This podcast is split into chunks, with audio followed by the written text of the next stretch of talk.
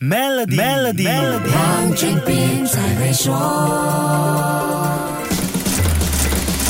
你好，我是黄俊斌。这个年代，几乎每一个人的手机里都会有至少一个 group chat 吧，除非你不用即时通信软体。那这些 group chat 就算不是工作群，我们也会有家庭群啊、朋友群啊，每天还会收到一堆的早安图和正能量语录，对不对？通信群组除了聊正事，很多时候也谈八卦。好奇八卦是人的天性，就连超级富豪、精英分子也不例外。在美国硅谷，世界顶尖科技大佬也有一个 group。Chat 相互联系，而且他们也会在群里聊圈内的八卦哦。最近，OpenAI 大佬 Sam Altman 不是被董事局罢免，后来事件又很快反转，他也风光高调的回朝吗？这些科技大佬的 group chat 在那几天好不热闹啊！像这类震惊行业和世界的大事，跟政治新闻没有两样，很多人都想知道所谓的第一手消息，八卦一下内幕。根据《纽约时报》文章报的料，Sam Altman 出事的时候，科技大佬们也在 WhatsApp 的 group。Group Chat 里猜测原因，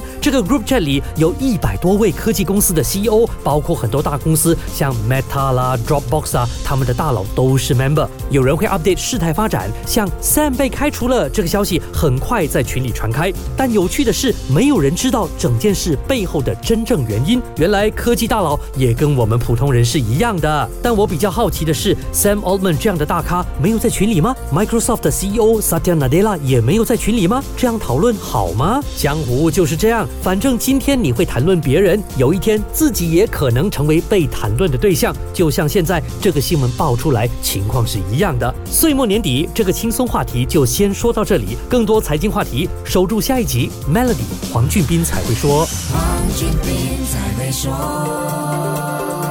Maybank Trade Financing，您的最佳贸易伙伴，将贸易文件转换为资金，轻松简便满足您的运营需求。详情请浏览 maybank.my/sme-trade。